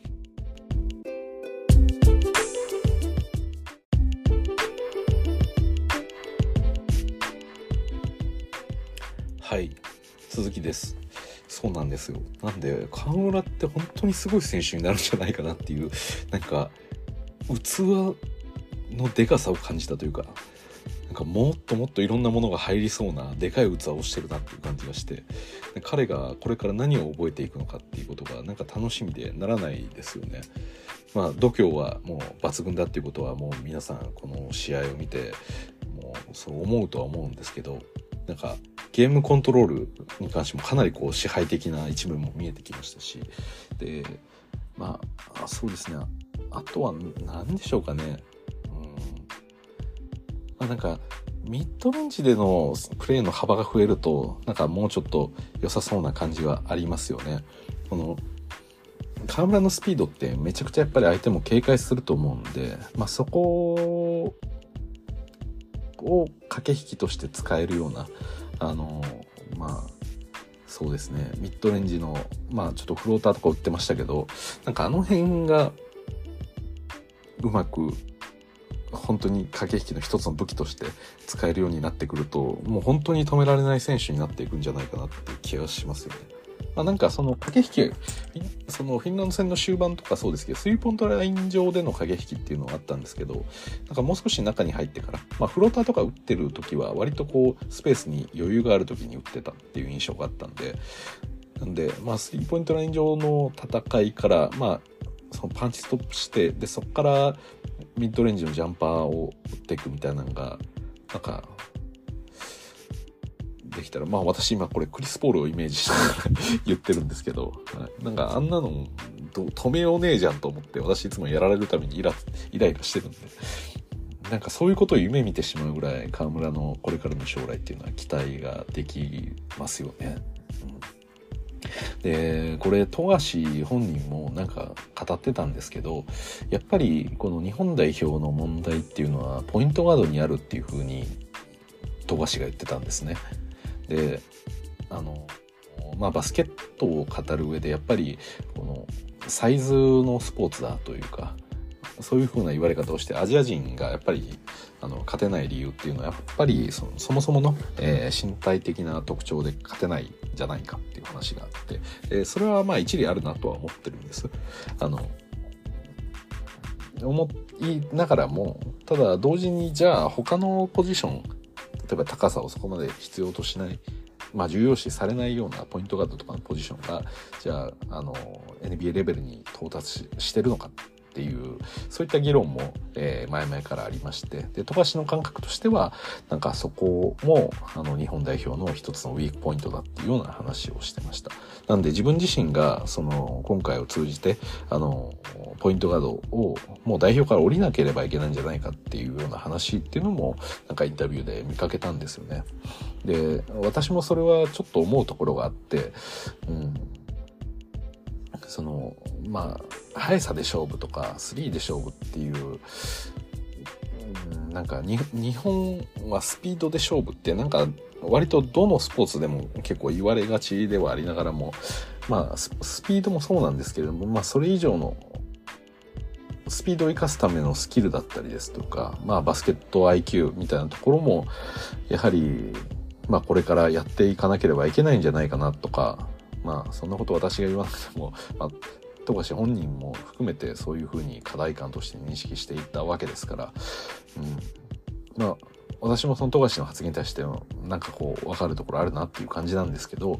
まあそういうものもこの河村が今後何か新しい日本のバスケットの形っていうものを作っていくんじゃないかなっていう期待は、えー、ちょっとできるぐらいなんか可能性を感じたそんな試合だったかなとそうですね。まあ、もちろんその富樫がキャプテンとして、えー、このチームを牽引してきたっていうことも、えー、非常に大きなことですし、うん、まあ、そうですね。その、この全体ゲームの中で、じゃあ、その存在感が河村ぐらいあったかと言われると、あの、まあ、それは河村のためにも、あの、なんでしょうね。まあ、富樫は別の役割まあ、チームキャプテンとしてとかベテランとしての役割だったかなっていう気はしますけれどもあのまあ別に何でしょうね渡辺自身も今回を通じてパリに行きますし次のオリンピックを。で富樫もあの今回何でしょう自分がメインのスポットライトに当たらなかったとっていうのはあの感じてるとは思うんですけどそれはぜひこのパリでね見せてほしいところかなと思いますよね。なめんじゃねえぞと いうような、えー、やっぱりこう B リーグの顔といえば私は特にね確か1億円プレイヤー初の到達したのも富樫ですよね。なんでやっぱり彼の存在っていうのは日本バスケットの中でも大きいと思うのでまあなんか、もっとワイルドになんかやこうねあの 他のプレイヤーたちをベンチに叩き落とすぐらいのプレーというかそういう意気込みでやってって頑張ってほしいなっていうふうに思ってますね。でもこのチームがやっぱりいいのはそのさっき言った河村とか富永みたいなあのすごい若手の成長株の伸びしろがこの試合の中で発揮できたっていうことも一つですけれどもやっぱり安定した試合運びができるようなプレイヤーベテランがいるっていうこともやっぱりめちゃくちゃ重要だったかなと思ってますまあその筆頭がさっきの渡辺とホーキンソンの、えー、プレーかなとは思ってますけど、うん、やっぱりあのー、比江島に関してもあの非常に重要なところで活躍したかなと思ってます。やっぱりこうチームの流れが良くないと若手の選手ってやっぱ乗りづらいみたいなところはあってこれは別に日本バスケに限らずなんかそういう傾向ってありますよね。人間として。若者の方がノリがいいっていうことですよね。なんかノリ悪い場所だとなんかもう淡々と何かをするというよりかはノリ悪いなっていうテンションにまあみんな飲み込まれますよね。まあ別にね、河村とか富永そんなものに簡単に持っていかれるとは思ってないんですけど、ただ経験を重ねてるベテランはベテランなりの自分のコントロールの仕方、その中での活躍の仕方っていうものを心得てたりするんで、まあそういうところが、えー、まあ比江島の中でも、比江島の中でも、あの、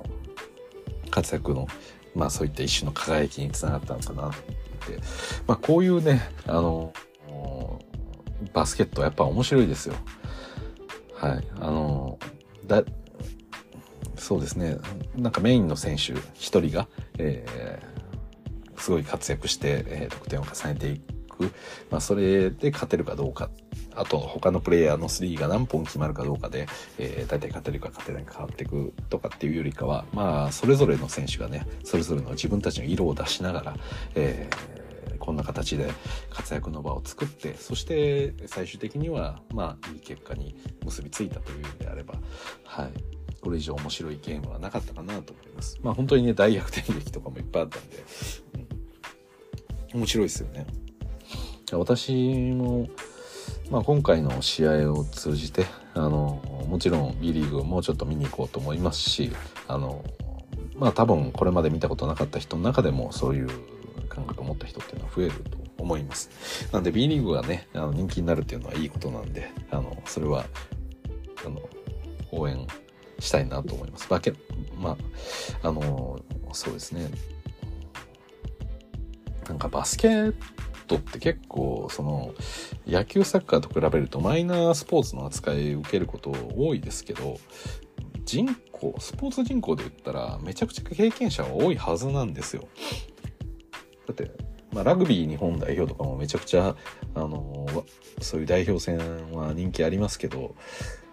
ラグビーのスポーツ人口とバスケのスポーツ人口って、もう多分比じゃないと思うんですよね。たおそらく っていうのも、あの、小中学校とかでも男子だけじゃなくて女子にも必ずバスケ部ってあるんで、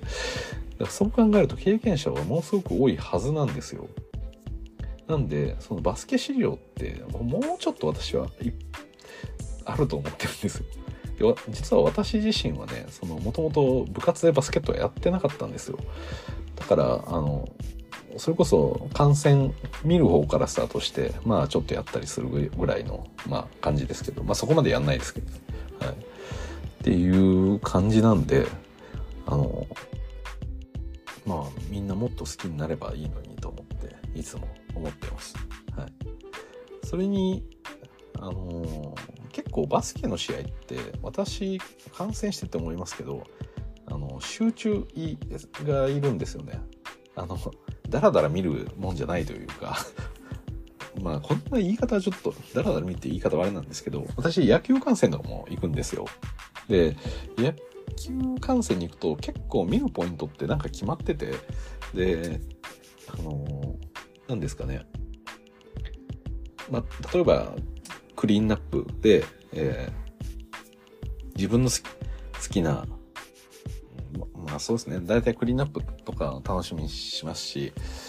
逆にこの守備の時間ではトイレに行くとか、そういうふうに、まあ、やれるので、結構なんか飲んだり食ったりしながら気軽に観戦できるっていうのが私の中での野球の結構魅力なんですけど、逆にバスケットはね、もう結構集中してみないといけないんで、あのそれはいい面も悪い面もあると思います。適当に酒飲みながら、ふらっとなんかトイレとか行ってると、試合が進んで、進んじゃうんで、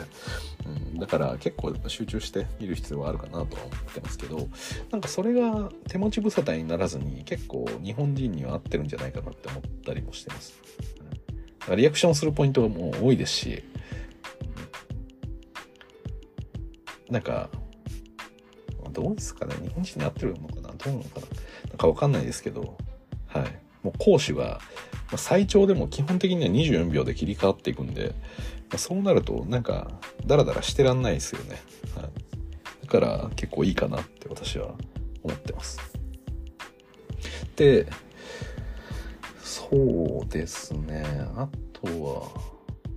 ああ、そうかな。あの、そう。これは言うか言わないか迷ったんですけど、まあ、八村のこともちょっと言っておきたいなと思ってで私はさっき冒頭言った通りレイカーズのファンで、えー、まあ八村が今所属してるチームに、えー、おりますと。応援してますということで、まあ、NBA ファンというかレイカーズファンから見る、えレイカーズファンである私から見る八村っていうのをちょっとお話しておきたいなとついでだから思うんですけど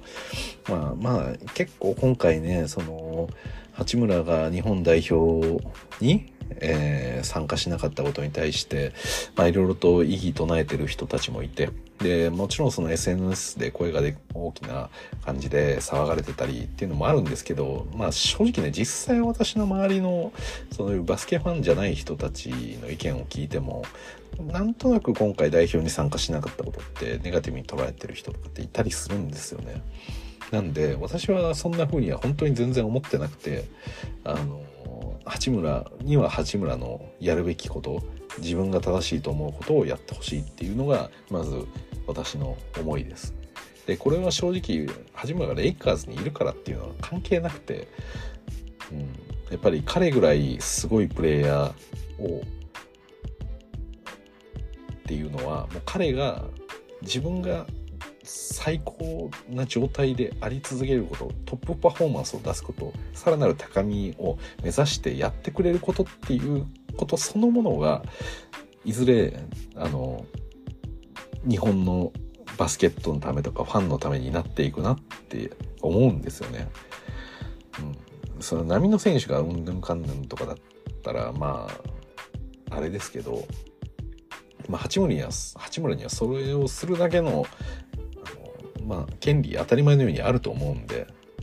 まあ、どんな人でもね、自分の好きなようにすりゃいいと思うんですけど、ベースはね。まあ、あえて、そういった、あの、なんか、あまり良くない物言いが出るのであれば、あえて言い言いますけど、理由をつけて。まあ、今ね、こういった日本代表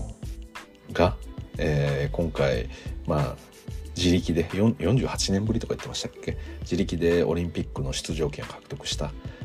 48年前っていつですかっていう感じなんですけど。はい。なんですけど。まあ特にねこういう話してるとまあ私バスケファンが増えることはすごく嬉しいんですよ。もっともっと、まあ、それこそ NBA ファンはもちろんウェルカムですし、まあ、B リーグファンだろうが、なんだろうが、バスケ人口が増えることっていうのは超ウェルカムなんであのそれは何でもあの見てくれりゃいいなとは思ってるんですけどなんか今回の試合を通じてそのなんかネガティブなことを言ってるとかその解雇主義的なことを言ってあのなんか否定をしてる人たちっていうのをちょっと見かけたのでなんかそそれはあの私の周りでですよ。友人とかで 友人でもないかな。なんかいや過去の選手たちの栄光っていうのは今もう失われないんですよ。で私この今回の話をしてる時によくやっぱり言われたのがあの田臥はもっとすごかったよみたいなことを言ってるあのもうしばらくバスケ見てない人たちなんですよね。でみんながこう盛り上がってるのを見てそれをなんか横からちゃちゃ言ってたんですよ。でその方々に言いたいのは田臥がすごいことはもうめちゃくちゃ知ってるしなんなら今田臥がまだ あのいることはあの知ってるのかとちょっと問いたく なるようななんかそういう物言いなんですよね。うん、なんかもうそうですね。なんかもう私もあんまりね言いたかないんですけどね。はい。まあそうですね。でもちろんその野球で言えば野茂英雄、えー、バスケで言えば田臥、まあ、彼らがやったことっていうのは本当にすごいことでで彼ら特に田臥のじゃあ何が評価されててみんながインパクトを持ってそのニュースを捉えたかって言ったらこれまで日本人がやったことをなかったことをやっぱりやったからなんですよね。それって本当にあの尊敬されるべきことですしこれ色あせないことだと思うんですよ。でもちろんそのそれ以降の彼の活躍っていうのはあるとは思いますけどやっぱりみんなから覚えられてることってそういうことだと思うんですよ。でまあ大谷が、えー、今世界、まあ、野球ファンから評価されてるのも誰も行ったことがないところに今着手してるそこに挑戦してるっていうところですよね。まあ、残念ながら怪我をしましたけれどもでも大谷のあの挑戦っていうものがあのいかに素晴らしいかっていうところには何の変わりもないと思うんです。で今回日本代表が挑戦していることも同じような部類のことだと思いますしあのまあ、えー、そうですねこのワールドカップにおいては、えー、17年間勝利がなかったっていうことだったり、まあ、あのフィンランドのようなそのヨーロッパ勢ですねに対しては、まあ、日本は一度も勝ったことが歴史上なかったにもかかわらず今回勝利することができたっていうのも新たな一つの日本バスケの、えー、未来が開けたそんなお話だと思います。で大谷がちょっと分かりやすいんで言いますけどあの二刀流やってるじゃないですか。でこれまで野球で二刀流やってたのってみんな高校までとかですよね。で実際プロに入っていく中でそんな練習できねえよとか実力通じねえよっていう中でどっちか諦めて、まあ、ピッチャーになるかバッターになるかやってたわけですけど大谷みたいな存在が生まれたことによって今の子供たちっていうのは大谷みたいな投手両方できるような選手をやっぱ目指すようになると思うんですよ。結局誰もできなかったことって誰かがやってしまうとできることのように思えてそして目指す人が増えてそして実際できる人が増えていくっていうかまあなんかそういうあの挑戦し続ける価値ってやっぱそれがあると思っててで田臥が NBA に行ったことによって渡辺も行けるそれを目指したと思いますし八村だってそうだと思います。それがあの何でしょう田臥の影響下にないなんてことは絶対日本のバスケの中では言えないはずです。なんでそれと同じように今回日本ワールドカップでこれだけの熱狂を作りそしてフィンランドにも勝利した、まあ、これが来年再来年5年10年後以降の日本バスケットにおいて、えー、勝てたその経験が次の世代もうちょっと勝ち上がっていくこのグループリーグを突破していくとかそういった新しい挑戦にこうつながっていくわけだと思うんです。なんでね過去素晴らしかったものは素晴らしかったものとして適切に評価すべきだと思いますけれどもなんかそれによって今の何でしょうかねこのプレイヤーたちがなんか腐されるっていうのはなんか私は全くナンセンスだなと思ってます。はい、なんで、うん、だからプレイのレベルがどうこう比較するとかそういうわけではなくて、はい、別にはい、それぞれのプレイヤーの何でしょう今やってることっていうのもめちゃくちゃやばいことをやってるっていうのをちゃんと知るべきかなというふうに思います。まあもちろんあのそういうのを知らない中であの言ってるんでしょうとは思いつつもねあのなんかみんなが楽しんでるところに水を差すのは良くないぞというふうに私からまあ遠い遠い私から釘を刺しておきます。はい。まあ、そうなんですよね。まあ、どうしてもね、他のこの野球とかと比べると、実際その世界トップレベルに日本ののバスケがあるかっていうと、やっぱりそこは違うんで、ただその中でも挑戦し続けてきた道で、ようやくこう花開いて何十年とかかけて、えー、動いたものをそんなに 何でしょう。なんか軽んじるなという。そうですよ。だって田臥が NBA 行った時って多分19年20年ぐらい前の話ですよ。それ以降 NBA ってもう渡辺ですからね。そして八村ですよ。はい。なんでまあもちろんあの「スラムダンクを見てバスケを始めた人たちってすごい当時多かったっていう話はありますけどただそれほどのバスケ人口が生まれてもまあいろいろとね当時はあのまだプロリーグがなかなかったわけではあまあいろいろとこう組織的にごちゃついてたとかそういう問題もあるでしょうけど、うん、今こう少しずつ花開きかけてるバスケットを私はやっぱり過去を見るんじゃなくて今のプレイヤーたちが本当に素晴らしいことを今成し遂げようとしてる。まあ今一部成し遂げましたけどもっと良くなっていく。ここを今見て楽しむのがやっぱり基地というかあのいいんじゃないかと思ってます。はい、なんで私はもちろんあの前提として NBA ファンではありますけど、うん、今の日本のバスケットっていうのは本当に面白いなと思いますし、うん、まあこういったねあの水準のプレイヤーたちが B リーグを引っ張っていくっていうことであれば、まあ、ぜひ私もあの見たいなと思いますし実際見る人も増えるんじゃないかなと思いますんで。そうですよね。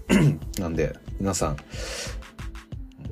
まあでもこの配信を聞いていただいている方にそういう人は多分あんまりいないでしょうしあれなんでしょうけどね、まあ、言ったところで届かないものではあると思うんですけど、まあ、もし周りにねそういったあの昔の選手を出して今の選手を腐すような人たちがいたらまあ優しく教えてあげた方がいいんじゃないかなと思ってます。私もねあの今こんな言い方はしましたけどそういう人が言ってもあんまぶつからないようにはしてます。言ってもやっぱりこの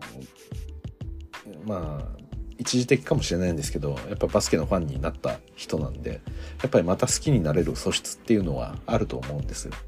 なんでね、まあ、それを聞いてあのまあその実は田臥の音すごかったですよねと。で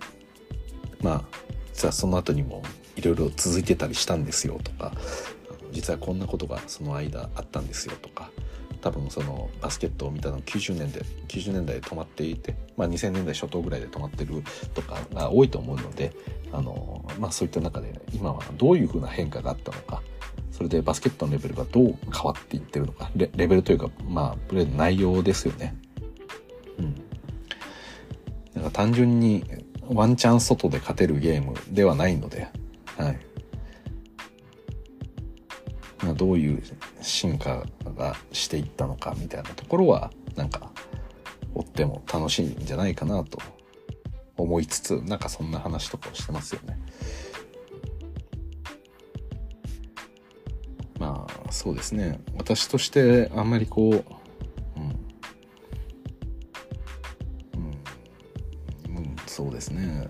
実際私の周りにいる人人と話す時には結構そういう感じであのこういうのもあるみたいですよとか今実はこの日本バスケってすごい面白いらしいですよと私もあえてもうなんかそういう人たちの前ではもう今以上に知らないふりをしてるんですけどもう なんですかねなんかやっぱり自分が当時を見た当時そのニュースを聞いたっていうやっぱり自負があると思うんでだからそこに対していやそんなこと言ってもとか なんかあるじゃないですか私もたまにねそそのその知り合いの NBA ファンと あとそのなんか NBA あんまバスケ見見てない人とのそのちょっとしたバトルを見かけることがあるんですよ。一緒にこう観戦とかをしてると。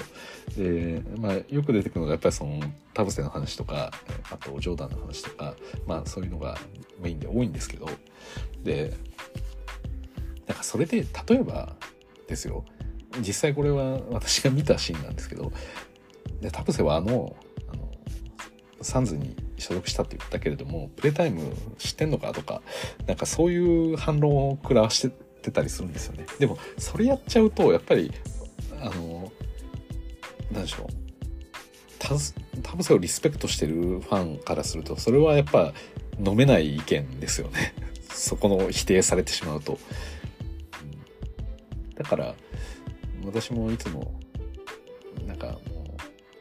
う、そうなんですねっていう感じで。で、なんなら私も、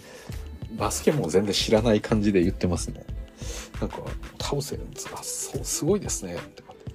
なんか最近八村とかもなんか実はあのドラフトされたってこと9位ってめちゃくちゃやばいらしいですねとかってなんかイメージつかないんですけど9位ぐらいだったら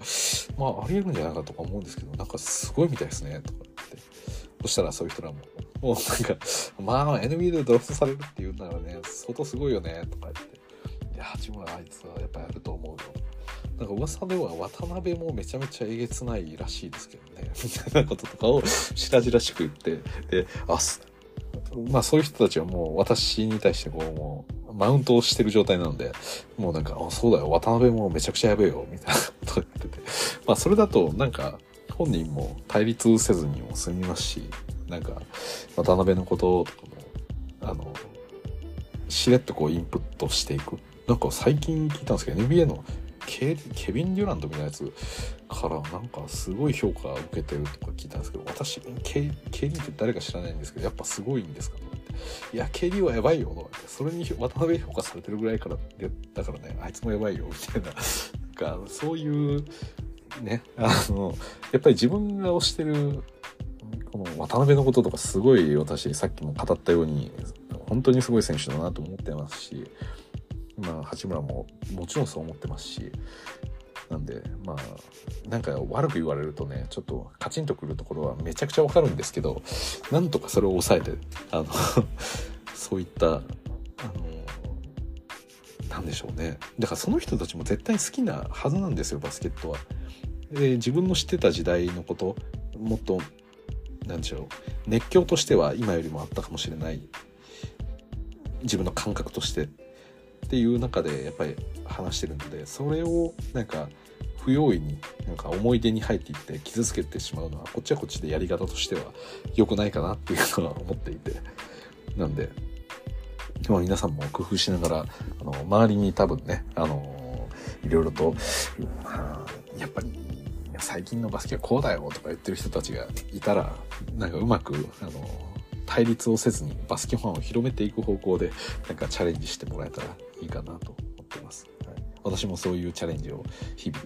このあの代表戦がスタートしてからねあの私一応 NBA 好きっていうのはみんな大体知ってるんであのなんかその関連で連絡が来たりすることがあるんですけど、うん、そういう時はそういう感じの話し方してますね。はい、なんか最後全然関係ない話になりましたけれどそうですね。あ、そう。あと、八村のその事情みたいなところの話もしておくと、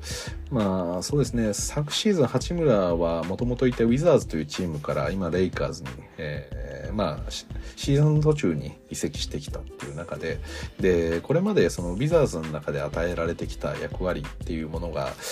あの、あったんですけど、まあ、もちろん素晴らしいプレイヤーでありながらも今一歩こうなんかブレイクスルーするような感覚っていうのを持てずにいたっていうのも多分正直なところで。でそれがレイカーズに来て、えー、フィル・ハンディという、まあ、有名なテクニカルコーチというかアシスタントコーチがいて、まあ、彼と、えー、かなりいい関係を築いてで今ワークアウトに取り組んでるっていう中でまあ短期間ですけれども、まあ、そのシーズン途中から終盤までいたレイレイカーズにいた八村ですけど、まあ、本当にチームの主力級になりうるんじゃないかっていう、まあ、素晴らしい活躍その片鱗を見せ始めたって。まあ片鱗は見えてるんですけどただよりこうシャープな動きというかあの精度が上がってきてるなっていう印象があって。でこれがですね本当にその短期間で爆発的な成長したのでこの今シーズンオフで八村がこのレイカーズの中でどどういう、えー、役割を得られるか今今シーズンのこのオフェンスの要になれるかどうか、まあ、っていうことがレイカーズのオフェンスの主力級になれるかどうかっていうことが今はもう八村にかかってってるこのオフでの過ごし方にかかってるっていう私は状況だと思ってます。まあ、あのディアンジェロ・ラッセルって呼ばれる、まあ、まあもうそうですね NBA の選手の話をしても仕方ないんですけどまあいろいろとねライバルたちがいる中で、まあ、八村はそのそれ以上の存在になれる可能性があるっていうことなんですよ。でさっきの話にちょっと戻ると、まあ、この日本代表今回フィンランドに勝利したことによって、まあ、その可能性がフィンランド以上の、えー、敵にも相手にも勝てる可能性が出てきた、えーまあ、二刀流を打つ、えー、大谷に憧れて二刀流ができる選手が今後増えていくと同じように今これまでのあの日本人市場で NBA で最も通用してる選手まあ、最も主力級になりうる選手って八村なんですよね。で、まあ、渡辺は渡辺で今のポジションがあってさっき言った通り複数年契約を取った NBA のの中でも信頼を得てるプレイヤーってことはもちろん間違いないんです。ただチームのその5人っていうこのメンバーの中であのどれぐらいそのスコアリングに関してのその役割を与えられるかそれぞれ仕事が違うのであのなんでしょうオフェンスの中心になれるかどうかっていう観点で言うと八村以外はやっぱりちょ,、うん、ちょっとレベルが違うんですよね今八村がやってることっていうのは。渡辺はめちゃくちゃすごいっていう話は私はもうもう大好きなプレイヤーではありつつも、うん、その挑戦してる何でしょう。ちょっとティアが違うというかこのチームの中での役割として求められてるものが違くて。で八村が NBA 入りしてからは、まあ、ずっと日本史上なんでしょう。最高のポジションに八村がずっといるんですよ。ずっと。これまで日本人がやったことがないことばかりをやり続けてきている、まあ、渡辺ももちろんそうですけれどもよりこうオフェンスの中心になれるかっていう観点で見るとやっぱり八村以外そこは誰もまだ手をつけてないというか手をつけられなかったところなんで、まあ、それがこのオフでレイカーズの中で主力級の選手として活躍できるという見込みが立ってその来シーズンから八村がもう主力として出ていくってなると本当に日本人としてあの NBA のど真ん中にいる選手になる可能性が八村にはあるんですよ。だからやっぱりこれってまあそれぞれのさっき田臥の話からスタートしましたけどあの彼が道を開いたっていうこともそうですしこの、まあ、渡辺が、えー、しっかりと本契約ももらったこと、えー、今やってることも含めてもう全て最前線なんですよ。日本の中でのバスケの最前線。可能性を広げることをやってるんですよ。なんでさっき言った通り八村が今自分のキャリア自分の何でしょうねパフォーマンス自分がどこまで挑戦できるのか NBA っていう世界の中でどこまで自分のレベルを引き上げていけるのかっていうことはもちろん八村自身の挑戦ではあるんですけどそれが将来的に日本のバスケットの成長につながっていくその可能性を広げる仕事を勝手に任されてるような状況なので八村、はい。まあ、誰かが指名あのこれをやってくれと言ってるわけではなく自分のためにやり続けることがそれがあのこの何でしょう。日本バスケットの将来を大きくあの可能性を変えまあ方向性を変えるような話にはなってくると思うので。そういう意味であの八村は自分の仕事をやるべきだっていうまあもともと別に何の言われもなく自分のしたい自分のしなきゃいけないことに注力してやるってことはもともと何の言われもないですけどそれでも文句を言うやつがいるのであればこれ八村のやってることっていうのはひいて日本のためになってるんだぞということも もう一個あの根拠として付け加えておきました。はい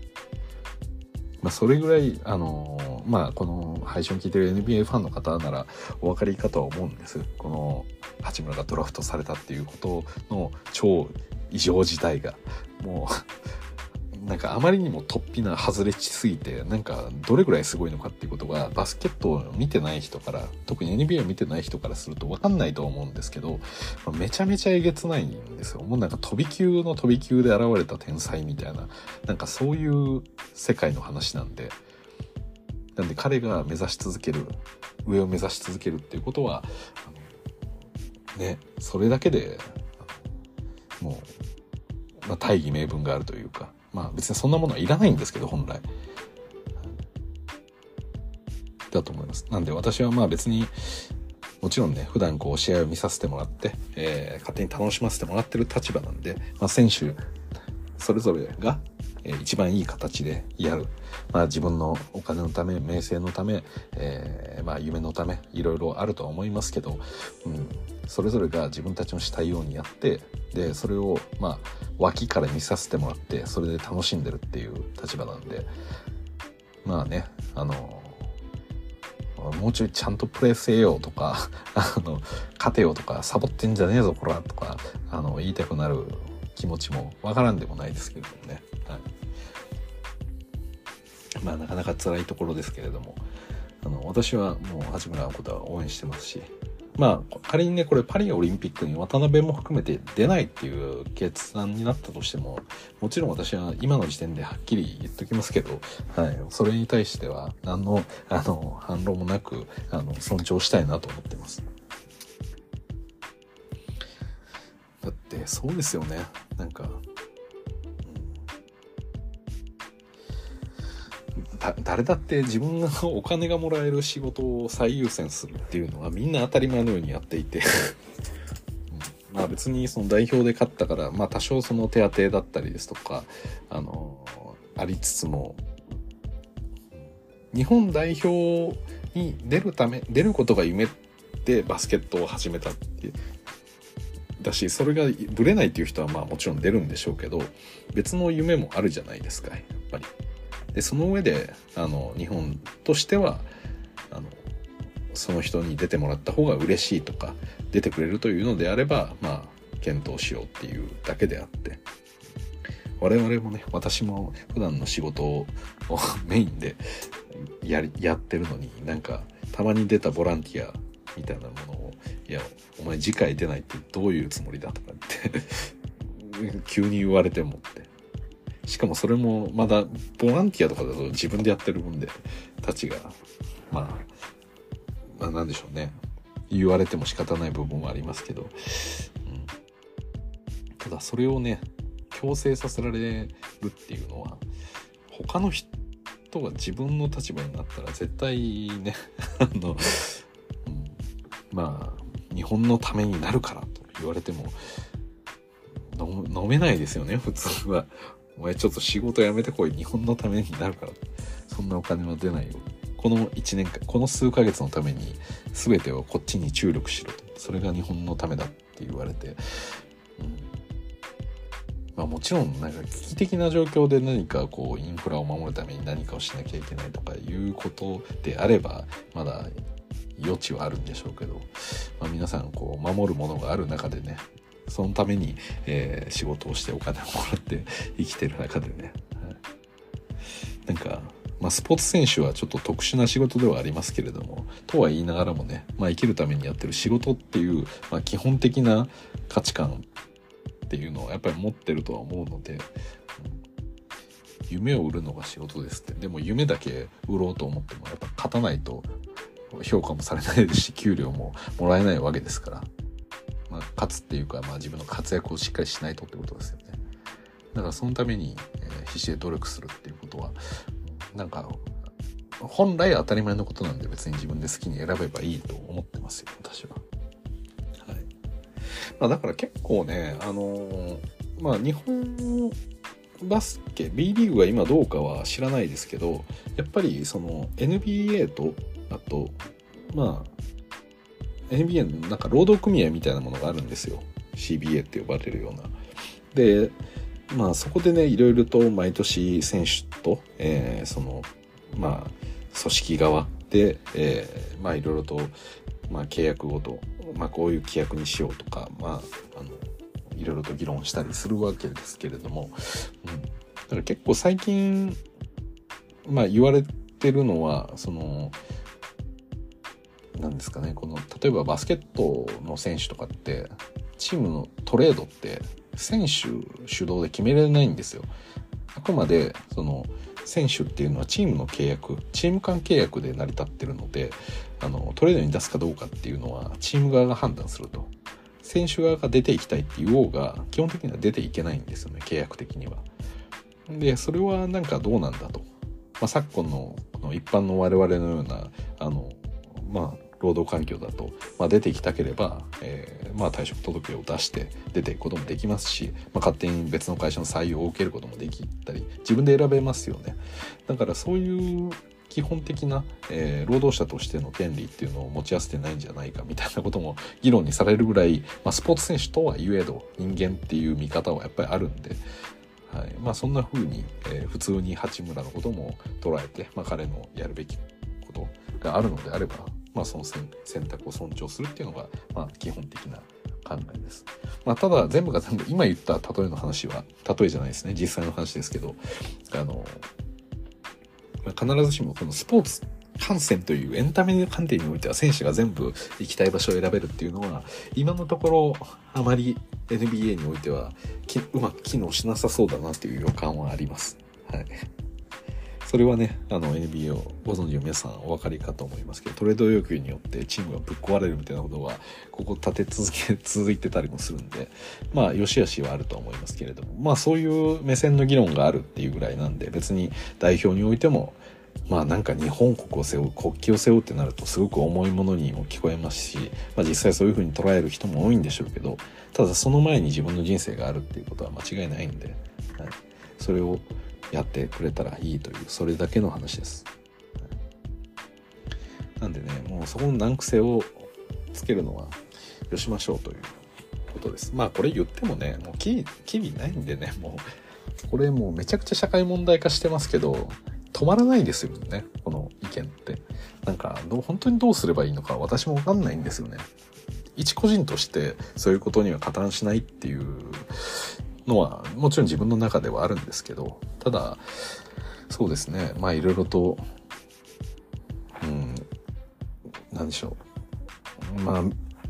そういった SNS を通じた大衆具というかあのそれによって心痛める人とかがいる中でそういう事件が何度も事故というか事件というかが何度も起きてるのにまだこれが続くっていうのはもう本当に、うん、どうしようもないんだなこれはっていう。なんかやめましょうではあまりうまくいかない気もしてますね。はい。なんで、まあ、少なくともね、私はメディアがそれにちょっと加担してるのがちょっと気に食わないですけどね。なんか、今回のバスケファンって結局、なんでしょう。今私日本代表の話とか知って、で、まあ渡辺の話とかもしてますけど、うん、渡辺と八村の話とかって私 NBA 見てるからあの事情を理解したり彼のインタビューとかを聞いてるから、まあ、どういうことなんだろうなって自分なりのあれがありますけど、まあ、実際この代表を見てであの彼らがどういうふうに考えてるかとかを、まあ、最近こう知った人たちっていうのはニュースの見出しで物事をやっぱり判断せざるを得ないですよね。実際それぞれそこまで強く興味もない場合だとそんなに本文とか彼ら本人のインタビューを聞くことまで手間はかけないと思うんでなんで、まあみんなの一般的な理解っていうのが渡辺がどういうふうに考えてるかみたいなものって本当に見出しで決まっちゃうというか、だからそこで悪意があるものはちょっとやめてほしいなとは思いますよね。なんでまあそこのメディアに対してならまだ統制統制つうとなんか聞こえが めちゃめちゃ言論統制のようで悪いですけれどもただなんか事実とは違うネガティブな発表とか対立を煽るような形っていうのは何かしらの、まあ損そのメディア側が損するような形にはならないとなかなかうまくはいかないですよね。まあ、単純にそういう意見はやめろっていうとねそれはそれであのまあ異なる意見を潰すような話にもなってしまいますしただまあ少なくともこうなんか誰かをこう貶めたりとか傷つけてしまうことによってなんか損しないとちょっとうまくい回んないですよね。今の状態ってその怒りの感情の方がバズるんでそれに合わせてね負の感情を抱かせるような文面とかもうやっぱり書いちゃうってでそれで結局一部のそのファンがそんなことはない取り下げろって言って怒ったとしても、うん、結局ねそれってまあバズってしまってますからね。もうなんかごめんなさいって言ったところでもうそこのねなんかビューを稼げたんならある程度広告的な対価っていうのももうすでにもらってる後なんでなんかそんな問題ないというかなんかフォロワー勝負とか登録者数勝負みたいなところでは勝っちゃうんでなかなか難しいところではありますね。はい。なんで まあとりあえず言えることは、なんか解決策っていうのはあまりないんで、まあ、個々人のレベルで、あの、自分はそれなりの良識を持って、あの、判断していこうっていう、おのおのの、まあ、お、なんですかね、その、うん、姿勢というか、と、あとはまあ、身近にそういう人がいた場合には、まあ、対立していくような形ではなくて、まあ、何かうまくこう馴染みつつ、えー、なんかこう理解を深めていけるような、まあ、そういう形にできればなと思いますけれども。はい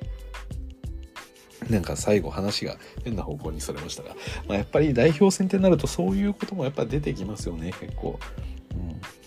まあ、ただ、まあ、いろいろとお話はしましたけれども、まあ、改めて、えー、今回の日本日本代表のお話をすると、やっぱり、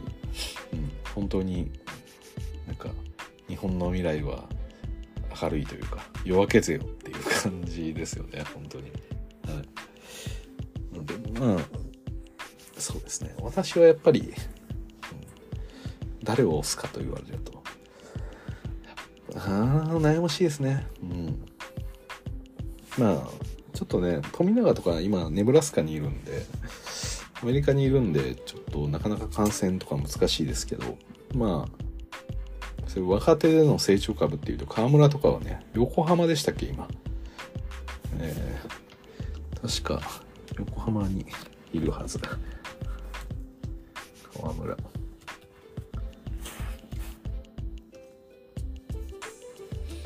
そうですよね。えー、そうですよね。横浜ビーコルセアーズ。所属河村勇輝ということなんで、まあ、横浜で見れますんで、はい。まあ、見ようと思ったらいけるので。私も、まあ、一回行こうかな、まあ、でもやっぱ見たいのは悩ましいですね。でもなんかねあのその気になってるのはその河村とかホーキンソンとかがこの B リーグにおいてどういう振る舞いをしてるのかっていうのは気になるんですよね特にホーキンソンとかやっぱり国際試合とはバスケットは変わるので、まあ、中身もなんか変わるのかなっていう気もしつつ、うん。まあちょっと楽しみでですね。私もちょっとホーキン、先に多分ホーキンソンを見に行くことになると思います。はい。まあ、といった感じで、えー、今日はですね、まあ、いろいろとお話ししてきましたが、まあ、何にせよ本当に日本代表素晴らしかったということ、えー、まあ、屋台骨の部分もやはり渡辺ホーキンソン素晴らしかった。そしてそこにさらなる、えー、成長、この若手の勢いをもたらした河村、えー、富永、まあ、ベテランとしての役割もしっかりと果たしてみせた比江島、まあ、この辺りが、まあ、私の中では非常に印象に残ったプレイヤーだったかなと思ってます。はい、まあそれぞれの役割はあったんですよもちろん。まあ馬場雄大ももちろんそうですし、まあ、富樫もそうですし、まあ、吉井とかもそうですよね。ハッスルしてましたし川又もそうですし、うん、この辺のプレイヤーがはいもちろんやってた役割もあるんですけどもこう何人か特に印象に残った選手ってなるとやっぱりその辺のプレイヤーですよね。うん、はいといったところで、まあ、改めてもう今日たっぷり2時間近くの配信となりました。え久々の配信ということで、取り急ぎね、あの、皆さんの、まあ、NBA ではないですね。この日本代表を取り巻く、まあ、ハッピーな話題として、え一つ、あの、私もそれに 余韻を楽しむものの、として えー、まあ、お聞きいただければ幸いかなといったところです。はい。ということで、えー、ここまでお聴きいただきどうもありがとうございました。それじゃあまた。